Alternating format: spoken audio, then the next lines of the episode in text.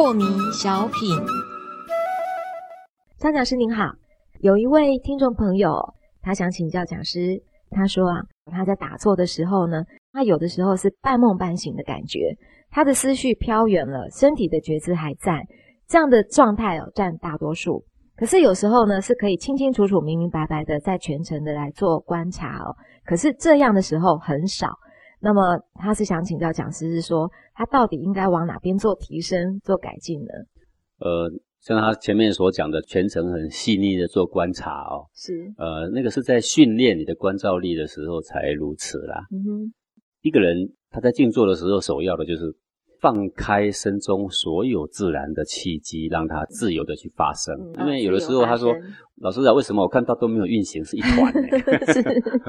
该停就停，该走就走，是该一团就一团。”嗯哼，哇，说为什么揪在我的心口呢？该揪在心口，它就会揪在心口。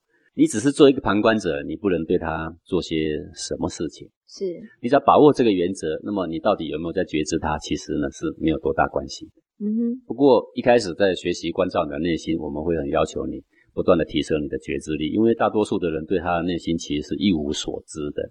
是啊，但等到你已经非常熟悉了，你只要确定，第一个你对气是没有影响的，你现在不在烦恼之中，啊，你是在清净自在的当下。是，那这样就可以了啊。那即使是，哎，我刚刚都没想什么，我也不知道什么事，但是我醒来的时候已经过了两个小时，这也很好。不一定要两个小时一直看着什么看着什么，不一定的。